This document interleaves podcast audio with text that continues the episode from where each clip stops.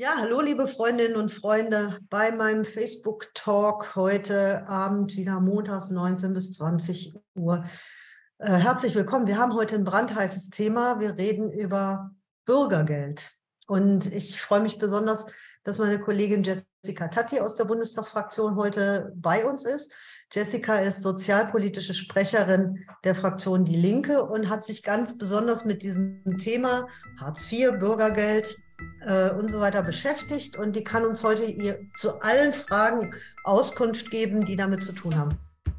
Das heißt, wenn ihr Fragen, Anmerkungen habt, wenn ihr eigene Erfahrungen beisteuern wollt, vielleicht selber schon mal von Hartz IV leben musstet oder das aktuell tun müsst, äh, schreibt eure Fragen, Anmerkungen, Kommentare in die Facebook-Kommentarspalte. Wir kriegen das dann mit und versuchen das in unser Gespräch mit einzubeziehen. Ja, ich fange mal einfach mal an mit Markus Söder. Markus Söder machte neulich einen Twitter-Beitrag, wo er sich stolz mit einer blauen Schürze in einer Tafel äh, präsentierte und sagte, ähm, wie toll das ist, dass es diese Tafeln gibt und wie wahnsinnig schön dieses soziale Engagement ist. Nun äh, ist aber Herr Söder ja auch ein bisschen heuchlerisch, oder Jessica? Ja, also es ist schon ziemlich heuchlerisch, weil ja die Tafeln, ähm, deren Engagement ich natürlich auch sehr schätze und auch beeindruckt bin, wie viel ehrenamtliches Engagement da auf die Beine gestellt wird. Ähm, aber dann eben zugleich äh, zu verhindern, dass es auch nur die kleinsten, geringfügigsten Verbesserungen äh, für Menschen in Hartz IV gibt, das äh, halte ich auch für sehr heuchlerisch. Und ähm, die Tafeln sind ja auch nicht dazu da, sozusagen einen Sozialstaat auszugleichen, sondern sie sollten ja eigentlich da, dazu führen, dass es die Menschen, die äh, Sozialleistungen beziehen, einfacher haben, ähm, aber sozusagen nicht ähm, einen zu schwachen Sozialstaat ähm, auszugleichen, ähm, für den Herr Söder ja ähm, in der Tat steht, weil er im Bundesrat äh, das Bürgergeld äh, mit seinen kleinen Verbesserungen eben blockiert hat.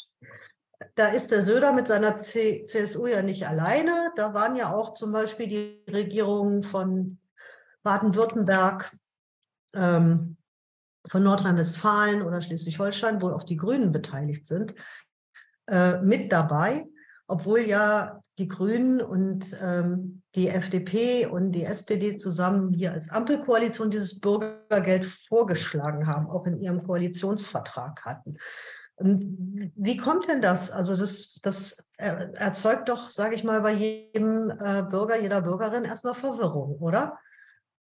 Und warum kann der Bundesrat ein solches Gesetz, das der Bundestag äh, schon verabschiedet hat, eigentlich aufhalten?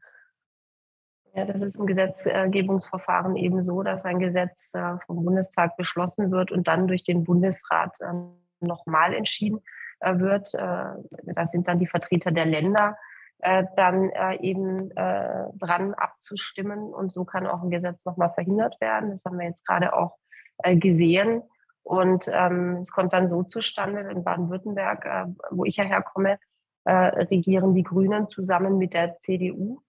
Und die CDU ist gegen das Bürgergeld und die Grünen sind äh, für das Bürgergeld. Und dann kommt eben die äh, Enthaltung ähm, des Landes Baden-Württembergs äh, dabei raus. Und es äh, hätte aber eine Mehrheit der Länderstimmen im Bundesrat gebraucht, damit das Gesetz gleich in Kraft tritt. Und jetzt ist erstmal im Vermittlungsausschuss das heißt, da wird dann weiter gefeilscht über, wie man äh, die Zustimmung der CDU, äh, CSU-Länder noch bekommen könnte. Wir wissen nicht, was dabei rauskommt, aber wir werden uns das natürlich genau angucken als Linke, ähm, weil wa wahrscheinlich ist es sozusagen von den wenigen Verbesserungen, die da drin waren, dann nicht mehr viel übrig bleibt. Ähm, ich glaube, wir können auch gar nicht über das Bürgergeld reden, ohne über Hartz IV zu sprechen. Ähm, Hartz IV, also die Einführung, die sogenannten Hartz-Gesetze, die Agenda 2010, das war ja sozusagen auch der Gründungsimpuls für die Linke, weil das ein Frontalangriff auf den Sozialstaat war, der damals übrigens von SPD und Grünen in der Regierung gemacht worden ist. Und äh, die, vielleicht ist es einfach wichtig, auch nochmal unsere Kritik jetzt zu formulieren. Was finden wir als Linke an Hartz IV eigentlich falsch und verbesserungswürdig? Also ich finde es natürlich gut, wenn wir jetzt erstmal über Hartz IV sprechen, weil ja Hartz IV nicht jetzt nur die Einführung einer neuen äh, Sozialleistung gewesen äh, ist äh, damals, äh, sondern eine Arbeitsmarktreform. Und äh, Hartz IV ist ja, hat, ja, bestand aus vier Gesetzen. Und diese vier Gesetze haben den Arbeitsmarkt auch sehr verändert. Das, sie haben für ähm, eine Prekarisierung des Arbeitsmarktes äh, gesorgt. Sie haben dafür gesorgt, dass in Deutschland äh, einer der größten Niedriglohnsektoren ähm, in Europa entstanden ist. Und das ist eigentlich ähm, ja die Hauptkritik an dieser Reform, die die Linke hat, weil wir natürlich dafür stehen, dass die Leute gute und sichere Arbeit haben, von der sie äh, leben können. Und ähm, jetzt haben wir die Situation, dass ähm, auch die Arbeitslosenversicherung ähm, ja damit ja so umgebaut wurde, dass ja heute mehr Arbeitslose Hartz IV beziehen als noch ähm, in der Arbeitslosenversicherung, also im Arbeitslosengeld 1 Bezug sind. Das ist natürlich auch äh, der absolut falsche Weg gewesen, weil der Normalfall sollte es ja eigentlich sein, dass ein Mensch, der arbeitslos wird, erstmal von unserer Sozialversicherung aufgefangen wird. Aber die Voraussetzungen haben sich so verschlechtert, ähm, dass äh, Menschen eben, also spätestens äh, dann auch nach einem Jahr, äh, dann in Hartz IV landen und ähm, dann eben nur noch eine sehr ähm, ja, geringe, äh, geringe Sozialleistung äh, bekommen. Und wir sehen auch, dass Menschen, wenn sie dann mal in Hartz IV sind, es auch sehr schwer haben, äh, da wieder rauszukommen. Das ist ja so ein witziger Zirkelschluss irgendwie. Ne? Du hast gerade darauf hingewiesen, die Hartz-Gesetze haben vor allem dafür gesorgt, den größten Niedriglohnsektor äh, Europas zu schaffen, wo ja Schröder auch, da damalige Bundeskanzler, sehr, sehr stolz drauf war. Und das war ja auch das erklärte Ziel. Und jetzt soll es kleine Verbesserungen geben. Und wir merken, dass das sozusagen dann dazu führt, dass diese Niedriglöhner, die überhaupt durch die Hartz-Gesetze erst möglich geworden sind, die werden jetzt aufgewiegelt gegen die ähm, Menschen, die aus dem Arbeitsmarkt rausgedrängt sind, ähm, mit solchen Argumenten wie, naja, für 500 Euro bleiben halt alle zu Hause, da geht niemand mehr arbeiten. Ja? Oder ähm, ähm, das ist eine soziale Hängematte für Faule oder so. Also äh, wir merken sozusagen, dass dieses Instrument der Spaltung super funktioniert. Ja? Also weil es einfach, äh, weil, weil der Abstand so gering ist zwischen Sozialleistung und dem, was du selbst mit ähm, Mindest, gesetzlichem Mindestlohn verdienst, ähm, das behauptet werden kann, so ein Hartz-IV-Empfängerhaushalt hat mehr Geld als jemand, als ein Haushalt, wo Menschen arbeiten. Stimmt das eigentlich, was da immer so behauptet wird? Natürlich stimmt es nicht, weil äh, also Menschen, die, die arbeiten, haben immer mehr äh, als äh, Menschen in Hartz IV, äh, weil sie ja dann sozusagen auch noch Wohngeld beantragen können oder eben dann auch, wenn sie unterhalb des Existenzminimums wirklich sind, weil sie so niedrige Löhne haben, äh, dass sie weniger bekommen als jemand, der, der Hartz IV bezieht, äh, dann könnten sie aufstockend ähm, Hartz IV-Leistungen beziehen. Also weniger kann dadurch nicht rauskommen, weil das das Existenzminimum sozusagen ist. Und ähm, das war auch eine sehr schäbige Debatte, die die CDU, CSU da gemacht hat. Und das Groteske daran war, äh, dass äh, sozusagen ähm, dadurch, wie sich die CDU, CSU verhalten hat, äh, dann die Ampel auf einmal da stand, als wären sie die großen Wohltäter.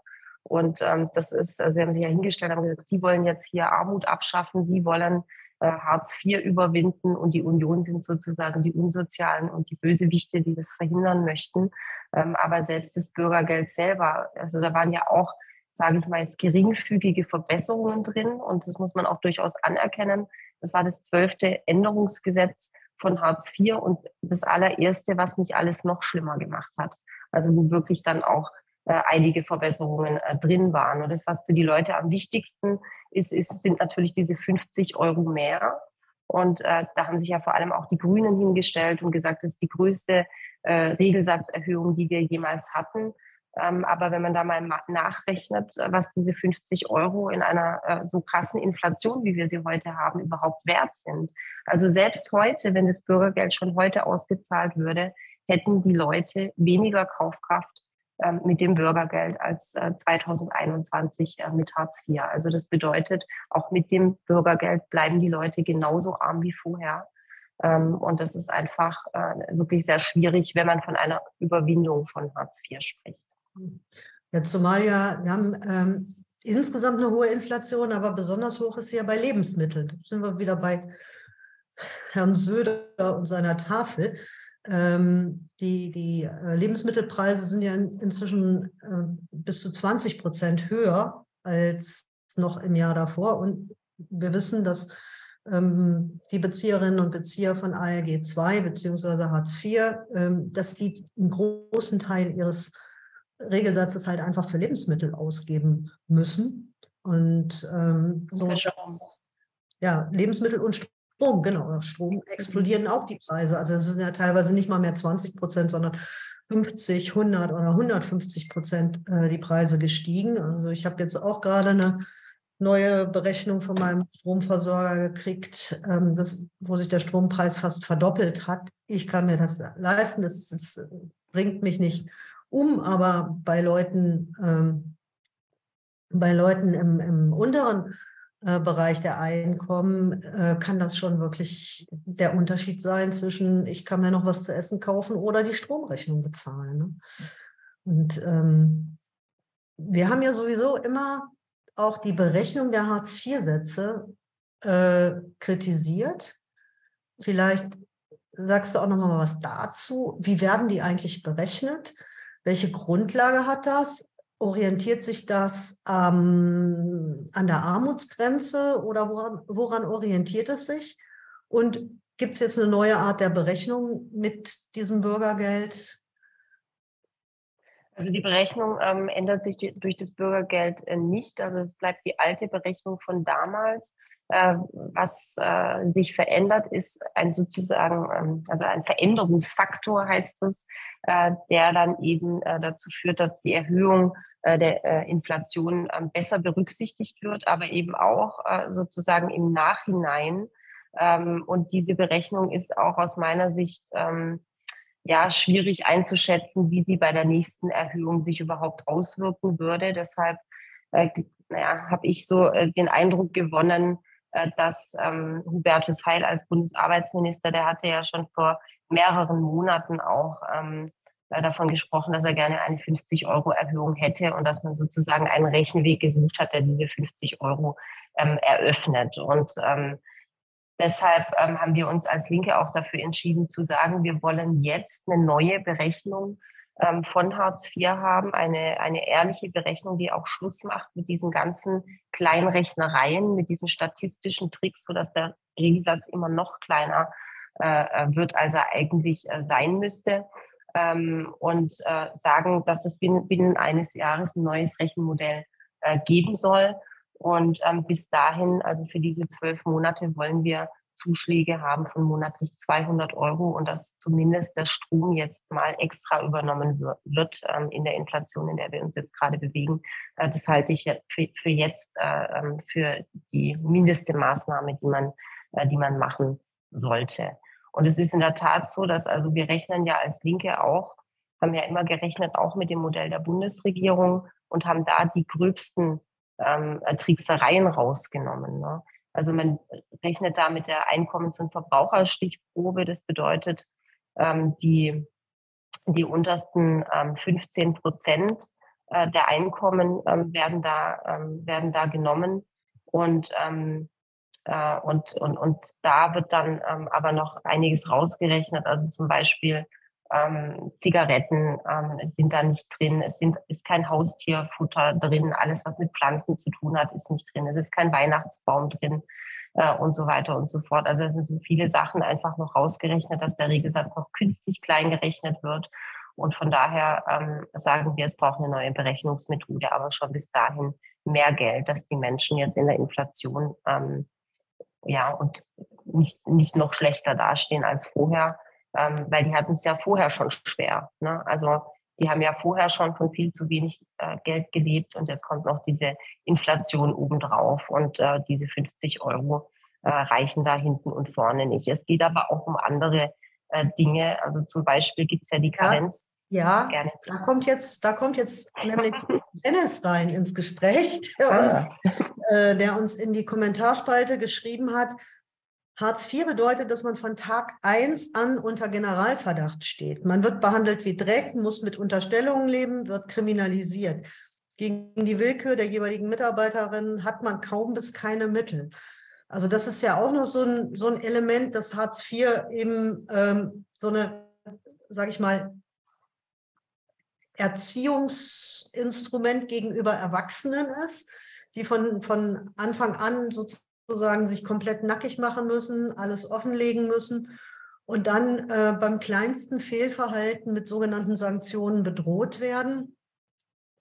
Ähm, ja, Generalverdacht ab Tag 1. Ja, also ich kenne das auch, dass viele Menschen das Gefühl haben, ne, sie müssen äh, bei der Antragstellung schon so viel von sich preisgeben. Ich meine, es ist natürlich schon so, dass wenn man eine Sozialleistung äh, in Anspruch äh, nehmen äh, möchte, dass man dann, äh, also dass man dann auch eine Beantragung äh, machen sollte. Die Frage ist immer nur, wie fühlt man sich dann auch in den, in den Jobcentern? ähm, was, was, was gibt es da für eine, äh, für eine ja, Personalausstattung, was gibt es da auch für eine Haltung den Menschen gegenüber. Und das war ja auch das, was die Ampel äh, da stark gemacht hat, dass sie ähm, eine bessere Beratung haben möchte, dass sie Beratung auf Augenhöhe möchte, dass sie eben nicht mehr diesen Generalverdacht haben möchte äh, gegen die Leute, die Sozialleistungen beziehen. Und das halte ich ja auch für einen guten Anspruch. Äh, nur ist halt das Problem, dass äh, der Haushalt äh, das auch überhaupt nicht hergibt. Also die äh, Jobcenter werden in Zukunft nicht mehr Geld haben, äh, sondern sie werden weniger Geld haben. Und das ähm, konnte mir auch bis jetzt noch niemand so richtig schlüssig erklären, wie die Jobcenter mit weniger Geld eine bessere Beratung zur Verfügung stellen sollen, wo die Menschen sich auch wirklich gesehen und gewertschätzt und gut beraten fühlen ähm, und eben dieses Gefühl von Druck ähm, und und äh, ja, wie es jetzt äh, der, äh, der Fragesteller auch formuliert hat, von Willkür, dass sie das eben nicht mehr haben. Ne? Ähm. Also das bedeutet, äh, man braucht eine gute Personalausstattung in den Jobcentern, man braucht eine gute ähm, ja, Qualifizierung auch der Menschen, die da arbeiten. Ähm, aber was eben auch wichtig ist, ist, ähm, dass man auch ähm, arbeitsmarktpolitisch daran muss. Äh, das, weil, weil einfach ganz vielen Hartz-IV-Empfängern äh, geht es ja einfach auch so, dass sie das Gefühl haben, okay, wenn ich jetzt einen Job annehme, dann ist das äh, eine prekäre Beschäftigung, es ist ein Minijob, es ist ein, ähm, es ist ein, äh, vielleicht eine Stelle in einer Leiharbeitsfirma oder so, ne? ganz viele Befristungen, Niedriglöhne. Ähm, und äh, das heißt, das bedeutet, wenn, wenn dann äh, die Zeitarbeit vorbei ist oder die Befristung dann ähm, ist man eben ganz sch schnell wieder über den Drehtüreffekt wieder in der Ausgangssituation. Und deshalb äh, sagen wir ja auch, es muss viel mehr gemacht werden, auch mit Weiterbildung. Ähm, also dass Menschen auch die, die Zeit der Arbeitslosigkeit dafür nutzen können, ähm, wieder bessere Perspektiven auch am Arbeitsmarkt zu haben oder über den sozialen Arbeitsmarkt auch eigenes äh, Erwerbseinkommen zu haben. Aber genau an der Stelle, obwohl die Ampel ja auch behauptet, es sei so also wichtig, äh, gibt es eben auch massive Einsparungen im Eingliederungstitel. Das ist das Geld, was dafür da ist, ähm, ja, für Weiterbildungen oder auch für Stellen im sozialen Arbeitsmarkt. Ähm, und da wird eben auch gespart. Also ist das ja an der Stelle dann einfach auch eine Riesenheuchelei, ähm, dass man den Menschen wirklich diese Möglichkeiten geben will, wenn es finanziell nicht, äh, nicht unterfüttert ist. Und ähm, von daher, äh, also ich kann da nur zustimmen, müsste man ähm, an der Beratung, aber eben auch an der Arbeitsmarktsituation was verändern, sodass es eben den Leuten auch wieder einfacher fällt, ähm, ja, mit einem Job Fuß zu fassen und dann auch wieder unabhängig von Leistungen zu werden. Also darum muss es ja auch gehen. Also wir, wir haben ja jetzt auch gesehen, dass ähm, im, unter den Bedingungen von Hartz IV quasi so eine komplette Maßnahmenindustrie sich entwickelt hat, wo halt dann auch ähm, arbeitslose Menschen in Maßnahmen gedrängt wurden, auch teilweise wirklich schikaniert wurden, dass sie es machen müssen, ansonsten wird ihnen was gekürzt, äh, die aber ihre Vermittelbarkeit auf dem Arbeitsmarkt überhaupt nicht verbessern, sondern ähm, die einfach ja, von ihnen als Beschäftigung empfangen wurden. Also dass ich das Akademiker äh, Mathekurse auf, auf, auf Hauptschulniveau belegen mussten oder ähm, Leute, die äh, eine qualifizierte Ausbildung schon haben im Bürobereich, dann äh, irgendwelche irgendwelche eintönigen Tätigkeiten machen mussten, nur damit sie morgens irgendwie pünktlich da aufschlagen. Also das, auch das, äh, das haben wir ja gesehen, dass das auch nicht unbedingt passgenau ist. Aber wir haben ja schon wieder einen Kommentar von Christoph. Ähm, er möchte ein bisschen polemisieren. Wenn ich jetzt mal aufs Geratewohl polemisieren wollte, würde ich behaupten, dass in unserer Rentnerrepublik stillschweigend Renten und Pensionen viel mehr Inflationsausgleich bekommen als Menschen, die Hartz IV oder, oder Bürgergeld nötig haben. Ließe sich diese Polemik e-, ex post facto mit Fakten belegen? Ähm,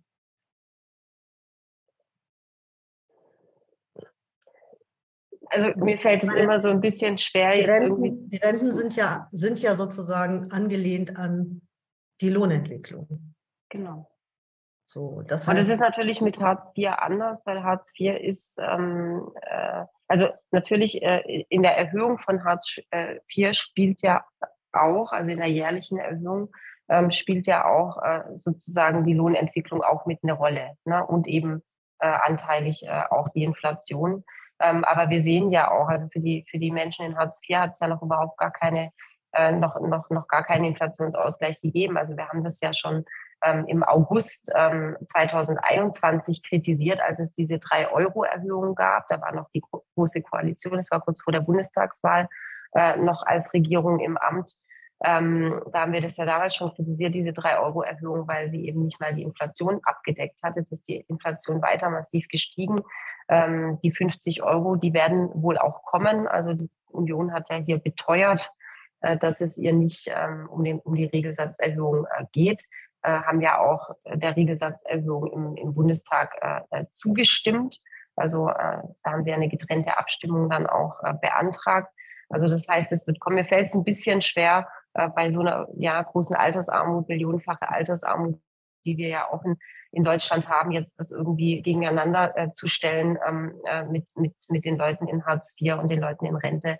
Ähm, ich finde, wir müssen dafür sorgen, äh, dass wir keine Armutsrenten mehr haben und dass wir äh, Sozialleistungen haben, die ähm, zwar für ein bescheidenes, aber für ein angstfreies Leben aus, äh, ausreichen, ähm, aber auch, dass die Menschen wieder äh, bessere Chancen bekommen, zum Beispiel durch den Ausbau des sozialen Arbeitsmarkts oder auch ähm, durch eine Weiterbildung. Ne? Also das dann eben auch mit denen wirklich zu besprechen, wohin sie auch wollen, also wo, wo sie sich da auch selbst ähm, zukünftig sehen in ihrem Berufsleben. Es gibt ja auch einen Zusammenhang. Also zum einen, wenn du äh, längere Zeit in der Erwerbslosigkeit in deiner Biografie hast, wirst du hinterher keine anständige Rente genau. bekommen. Und ähm, auch im Zuge dieser Agenda 2010 kam ja die ähm, äh, Rente.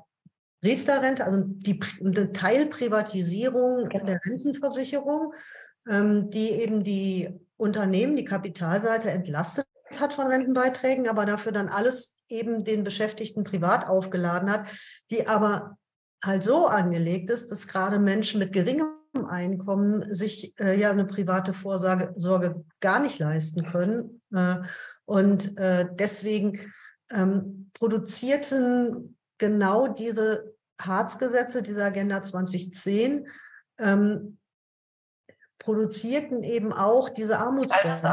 Genau. Ja? genau. Das, äh, das, das darf man nicht vergessen. Also es gehört zusammen, weil wenn du, wenn du ähm, arm in Arbeit bist oder arm als Erwerbsloser bist, dann erwirbst du eben auch keine Rentenansprüche fürs Alter und dann bist du äh, äh eben auch, auch äh, bei der Rente hinterher.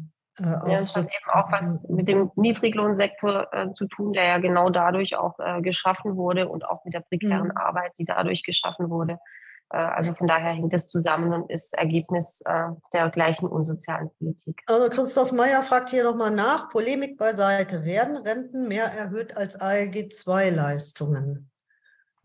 Also wir, hatten jetzt, äh, wir hatten ja jetzt in der Legislaturperiode ähm, äh, eine, eine Rentenerhöhung ne? und die ist natürlich höher äh, gewesen als das, was wir jetzt äh, Status jetzt, Status heute ähm, an Erhöhung von Hartz IV hatten. Das ist richtig.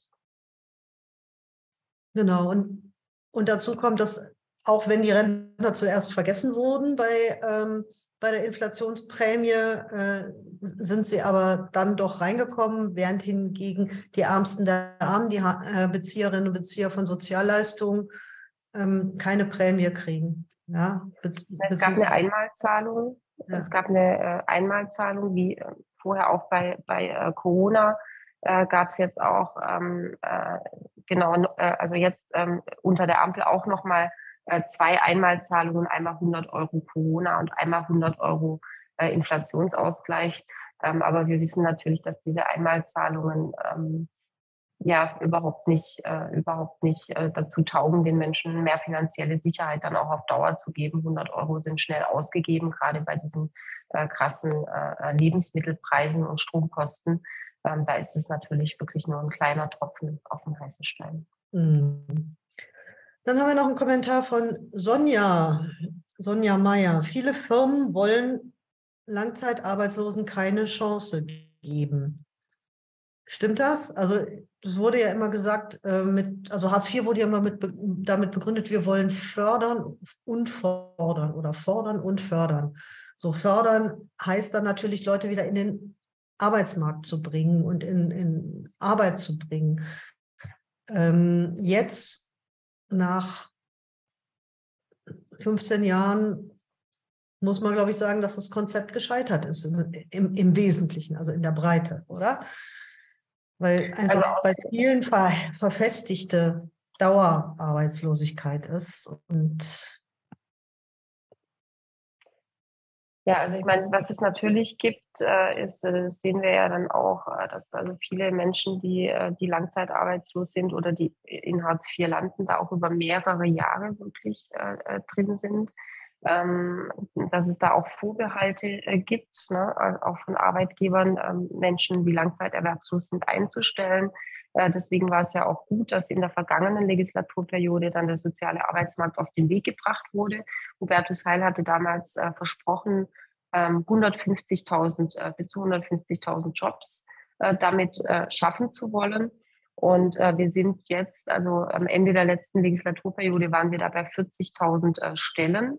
Das heißt, wir sind weit hinter dem zurückgeblieben, was sich, was sich Hubertus Heil zum Ziel gesetzt hatte. Und äh, dadurch, dass eben jetzt noch so massiv äh, so viele hunderte Millionen Euro ähm, im Eingliederungstitel ähm, gestrichen werden, ähm, wird diese Zahl auch weiter sinken. Und ich glaube, dass es ein sehr, sehr gutes Instrument ist, um ähm, diese, ja, also dann, dann einfach auch mit öffentlicher Förderung ähm, vielleicht auch mal jemand einzustellen und äh, zu schauen, wie entwickelt der sich auch, äh, weil ich glaube, dass da auch äh, viele Vorurteile abgebaut werden könnten.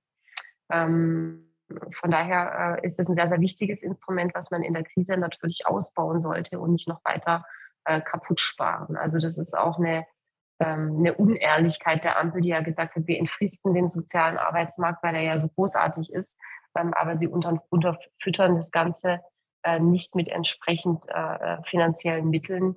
Ähm, wir haben das ähm, zum Haushalt und auch zum Bürgergeld auch äh, beigelegt, dass wir diese versprochenen 150.000 Stellen ähm, im sozialen Arbeitsmarkt haben wollen. Mhm. Ken Palfrey fragt, was ist mit dem Geld von Corona-Zeiten? Ich, ich verstehe die Frage ehrlich gesagt nicht. Ken, vielleicht kannst du die Frage noch mal ein bisschen ähm, genauer beschreiben, was, äh, was du wissen möchtest. Äh, und Christoph hat noch mal nachgelegt. Der fragt, inwiefern tragen die ALG 2 Schikanen dazu bei, dass deren Wahlbeteiligung geringer ist als die von Rentnern? Das ist eine interessante Frage. Also stimmt, die Wahlbeteiligung von äh, armutsbetroffenen Menschen ist äh, ziemlich niedrig, erschreckend niedrig. Also in manchen armutsbetroffenen Stadtteilen ähm, musst du schon lange suchen, bis du jemanden findest, der bei der letzten Bundestags- oder Landtagswahl seine Stimme abgegeben hat. Hm.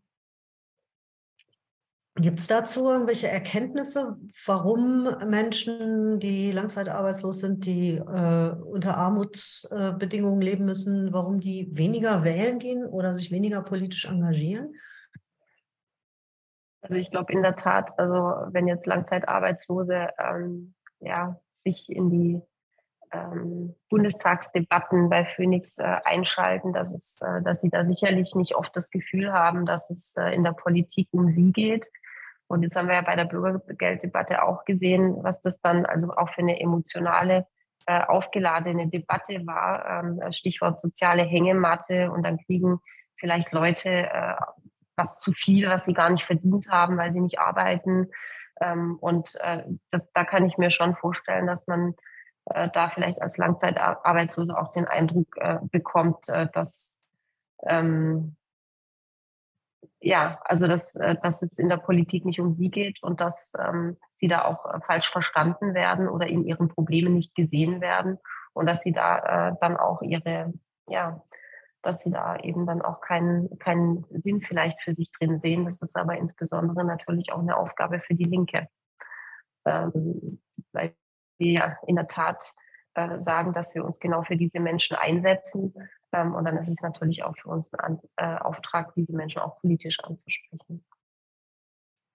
Ähm, dann gibt es aber auch so Leute, also ich mache jetzt ja auch mal so ein bisschen Advocatus Diaboli. Dann gibt es halt natürlich auch wieder Leute, die sagen, ja, die, ach, die Linke, ihr seid doch nur so eine Hartz-IV-Partei. Für die normalen Arbeiter interessiert ihr euch doch gar nicht. Und wir müssen doch schließlich mit unseren Steuern dafür sorgen, dass die Hartz-IV-Empfänger ähm, äh, ihre Sozialleistungen beziehen können. Ja, Gehört also ich meine, gibt es da einen Zusammenhang? Gehört das nicht irgendwie auch zusammen?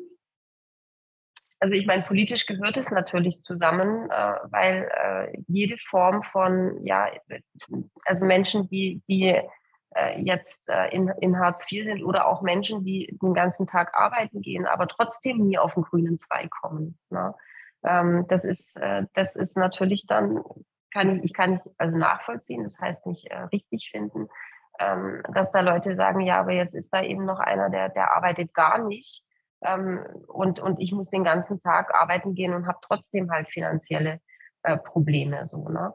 Ähm, und das, äh, das, das heißt, also die Linke sieht ja auch beides. Aber das ist oftmals halt, also ich habe das auch dann oftmals äh, unter Kontakt, äh, wenn ich Reden halte zu Hartz IV, auch oftmals unter in den Kommentaren, ja Jessica, aber du redest nur von Hartz IV, was ist eigentlich mit mir? Ähm, ich ich äh, reiß mir hier irgendwie voll den Arsch auf und, und komme trotzdem nirgendwo hin. Ne? Und das ist ähm, äh, natürlich muss man da äh, gegen beides äh, gegen beides vorgehen. Bei Hartz IV geht es ja auch nicht darum, äh, dass man äh, jetzt äh, also es geht ja da, da um, die um das Existenzminimum. Und das ist auch das, die Debatte, die die CDU, CSU da die ganze Zeit eingebracht hat. Das ist das Existenzminimum. Und ähm, wir müssen dann für höhere Löhne und bessere Arbeitsbedingungen eintreten. Also das bedeutet, dem, dem Mensch, äh, der, der äh, Niedriglöhne bezieht, dem geht es nicht besser dadurch, dass der Abstand ähm, äh, zum Hartz-IV-Empfänger nach unten hergestellt wird, dass es dem, dem Hartz-IV-Empfänger noch schlechter geht, äh, sondern der, es braucht eine anständige Existenzsicherung und es braucht ähm, dann aber äh, äh, auch höhere Löhne. Also dass jemand, der zum Beispiel aus Hartz IV in Arbeit geht, also wenn ein Arbeitsloser eine Arbeit findet, dann finde ich schon auch, dass er dadurch deutlich besser finanziell gestellt werden muss, ja. Dass es einen wirklichen Unterschied auch für ihn macht in seiner finanziellen Situation. Und dass das nicht stimmt, sondern dass, äh, dass Menschen, die arbeitslos sind, die anfangen zu arbeiten, manchmal nicht mehr unabhängig werden äh, von Sozialleistungen, ähm, weil die Löhne so niedrig sind oder weil sie nur eine Leiharbeit kriegen oder einen Minijob oder so, ne, weil das Erwerbseinkommen überhaupt nicht ausreicht, um unabhängig zu werden, äh, dann ähm, ist, läuft da natürlich was äh, gewaltig schief. Ja, und das, ähm, was gewaltig schief äh, läuft, das heißt äh, Niedriglöhne und eine zu geringe Tarifbindung. Hm.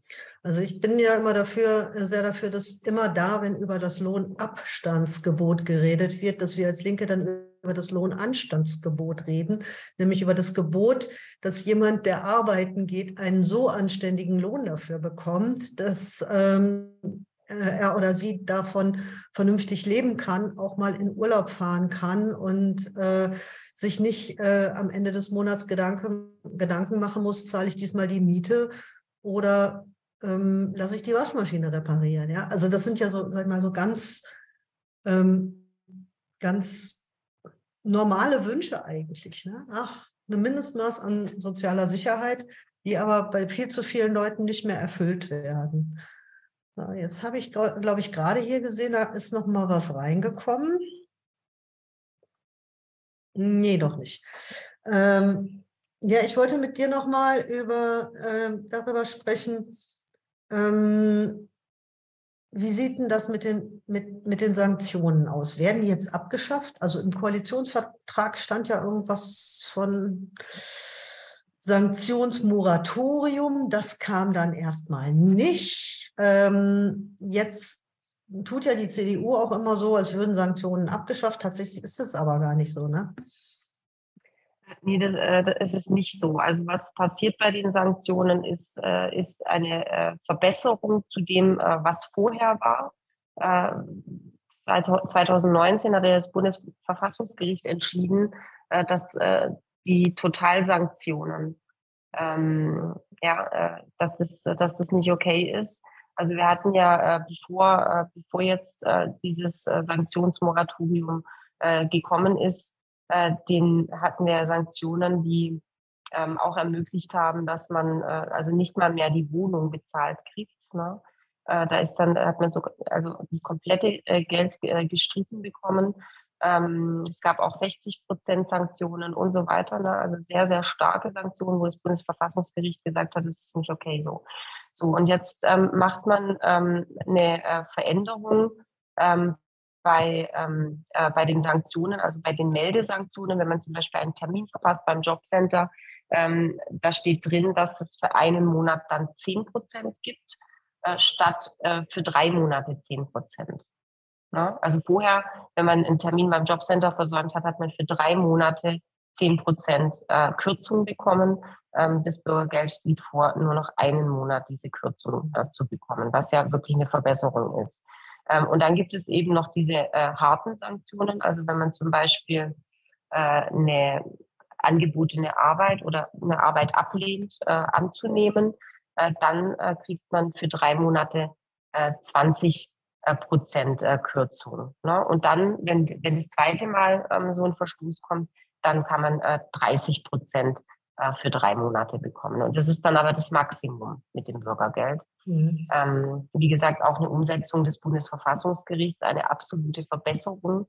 Ähm, aber natürlich gibt es weiterhin Sanktionen und man muss sich schon die Frage stellen, ähm, ob es, ob nicht die Aufnahme einer Arbeit, mit der man sein Leben wirklich verbessern kann, wo man sich finanziell besser stellen kann, ob man nicht eher daran arbeiten sollte, weil ich glaube, das ist ein viel größerer Anreiz, äh, als es die Sanktionen äh, äh, sind. Und ähm, wir werden da, also Sanktionen werden ein großer Punkt sein, ähm, wo die CDU, CSU auch noch mal rein will. Ne? Also jetzt, ähm, um ihre ähm, Zustimmung dann auch im Bundesrat, ähm, ja, um, um dazu zu stimmen. Also werden Sanktionen Teil sein. Es wird aber auch ein Teil sein, die zweijährige Karenzzeit einmal äh, für, für ein höheres Schulvermögen 60.000 Euro für einen Alleinstehenden. Also das soll zwei Jahre lang nicht angetastet werden, was ja gerade in der Krise, wo vielleicht auch ne, äh, Selbstständige äh, in Hartz IV rutschen könnten, finde ich eine wirkliche Verbesserung ist. Ähm, und dann die zweijährige Karenzzeit auch beim Wohnen, äh, wo man sagt, wenn ein Mensch in Hartz IV fällt, äh, dann äh, soll man erst mal zwei Jahre die Wohnung bezahlen, in der er zu dem Zeitpunkt wohnt. Da wurde schon im Bundestag, wurden schon die Heizkosten da weggestrichen aus der Karenzzeit. Ähm, und jetzt ähm, ja, wird es wohl so sein, dass gerade an diesem CDU, äh, CSU da noch weitere Verschlechterungen ähm, ja, sich äh, da einfallen lässt ähm, und die Ampel da ja auch also Kompromissbereitschaft schon im Vorfeld äh, signalisiert hat äh, und es noch nicht ganz absehbar, wie weitgehend diese Verschlechterungen sein werden. Ich finde, es ist wirklich ein richtig schäbiges Verhalten, ähm, an diesen Verbesserungen jetzt auch noch, ähm, ja, die auch noch in Frage zu stellen. Ja, gerade, äh, gerade das, was das Wohnen angeht, wissen wir doch auch alle, dass die äh, anerkannten Grenzen, äh, Mietobergrenzen, die die Jobcenter akzeptieren, ähm, völlig unzureichend. Es gibt diese Wohnungen einfach nicht. Also es gibt auf dem Wohnungsmarkt äh, sowieso großes Gedränge. Aber gerade diese Wohnungen, die eben ähm, vom Jobcenter übernommen werden, die gibt es überhaupt nicht. Ich habe ja, äh, frage da ja regelmäßig bei uns nach, wie das eigentlich in Nordrhein-Westfalen aussieht. Und ähm, allein bei mir im Kreis ist es so, dass die durchschnittliche, ähm, also dass das, äh, die durchschnittliche Zuzahlung zur Miete, die Leute aus ihrer äh, aus, aus ihrem Regelsatz nehmen mussten, weil eben der Zuschuss von der, vom Jobcenter nicht reicht, äh, betrug pro Ge Bedarfsgemeinschaft 111 Euro im Jahr 2020. 111 Euro hat genau. die durchschnittliche Bedarfsgemeinschaft auf, für ihre Miete noch draufgelegt. Und das ist dann wieder Geld, was fehlt für ähm, Essen, für Strom, für Kommunikation oder für, für Kleidung und, und all diese anderen Dinge, die sowieso zu knapp bemessen sind. Ja, also ja und, genau, und, genau das, und genau das ist aber ein ganz wichtiger Punkt, Katrin, weil das ist eines der größten Probleme überhaupt äh, von Menschen in Hartz IV.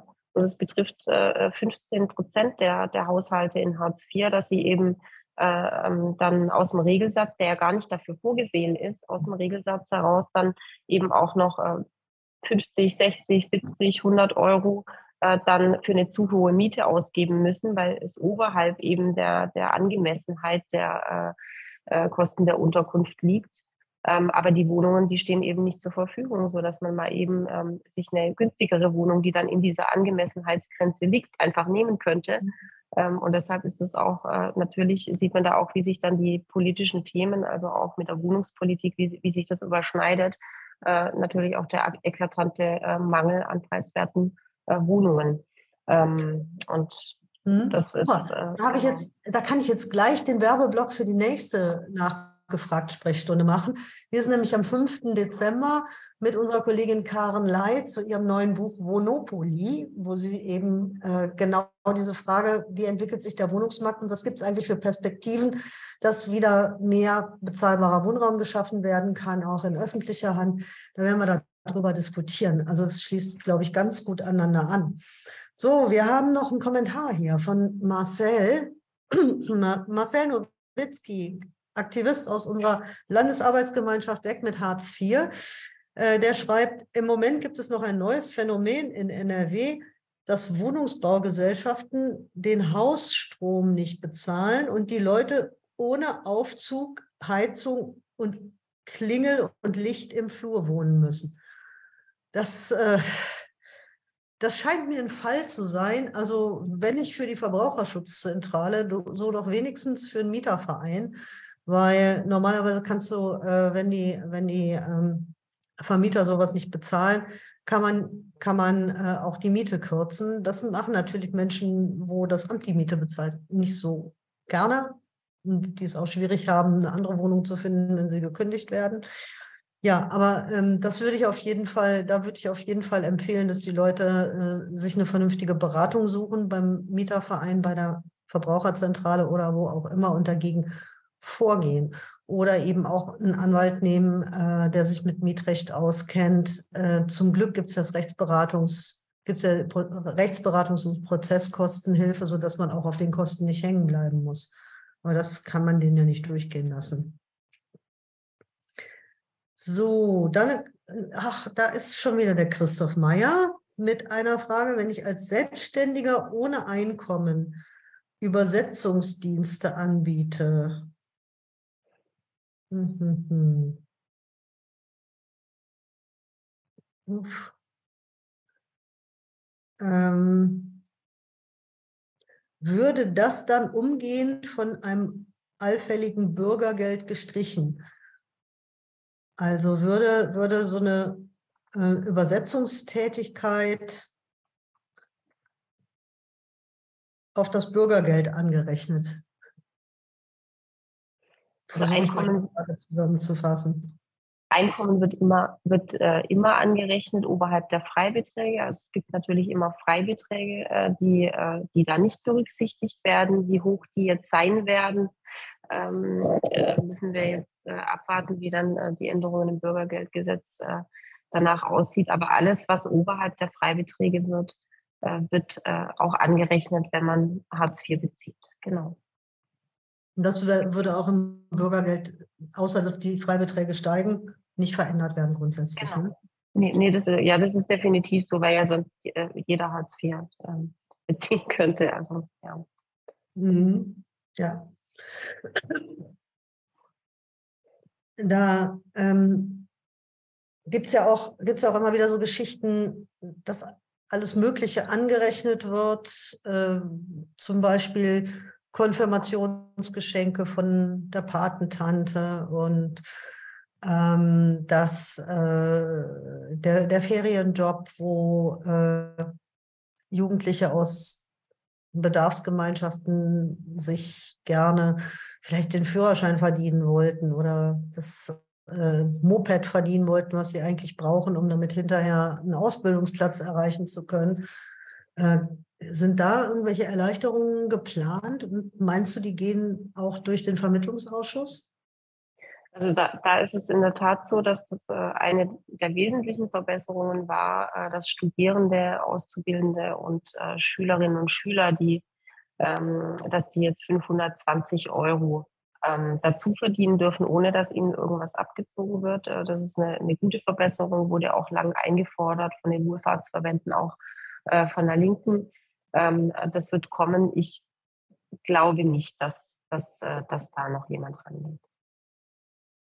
Ich, also ich hoffe es nicht. Also ich werde nachher auch noch mal eine, eine, äh, eine, eine äh, Schaltung haben, eine Online-Sitzung haben, wo äh, dann der Stand äh, der äh, Vermittlung dann mir auch noch mal äh, vorgetragen wird, sodass man das dann alles besser einschätzen kann. Aber ich hoffe, dass jetzt nicht an jedem, an jeder Ecke ein Fass aufgemacht wird. Ich glaube, hauptsächlich werden sich die Diskussionspunkte ähm, an den Sanktionen und an den Karenzzeiten ähm, orientieren. Mhm. Okay, jetzt haben wir noch eine Frage von Mehmet Kilic. Die werden wir dann, äh, werden wir jetzt versuchen noch zu bearbeiten und dann müssen wir leider langsam schon in den Ausklang kommen, weil Jessica einen Anschlusstermin hat. Ähm, Mehmet fragt, es gibt zwar Artikel in den Gesetzen des Landes, dass behinderte Menschen vom Staat geschützt werden, garantiert vom Staat geschützt werden, aber widerspricht es nicht dem Gesetz, dass sie auf staatliche Hilfe angewiesen sind? Wird die Linkspartei diesbezüglich die Initiative ergreifen? Tut mir also sehr leid, ich habe die, hab die, Frage also, nicht verstanden. Also da, geht's, da geht es äh, offensichtlich um die Frage der ähm, äh, Menschen mit Behinderung, mhm. ähm, die ja häufig schon allein deshalb, weil sie eine Behinderung haben, nicht in den Arbeitsmarkt kommen und dann auf staatliche Hilfe angewiesen sind oder weil die Erwerbsminderungsrenten halt so niedrig sind, äh, dass äh, die zum Leben nicht ausreichen, dann auch ergänzende ähm, Sozialleistungen beantragen müssen. Ähm, widerspricht das nicht eigentlich der, dem Ansatz äh, des Grundgesetzes, also dass man dann, dann abhängig ist von Leistungen, wenn man durch dass seine Behinderung, Behinderung nicht arbeiten benachteiligt werden darf. Nee, also ich meine, also wo es da ein ganz großes Leck natürlich gibt, äh, ist, ist bei der Assistenz. Ne? Also wenn Menschen mit einer Assistenz ähm, einen Arbeitsplatz äh, äh, ja, kriegen könnten, aber die Assistenz äh, nicht, nicht bewilligt wird zum Beispiel. Ne?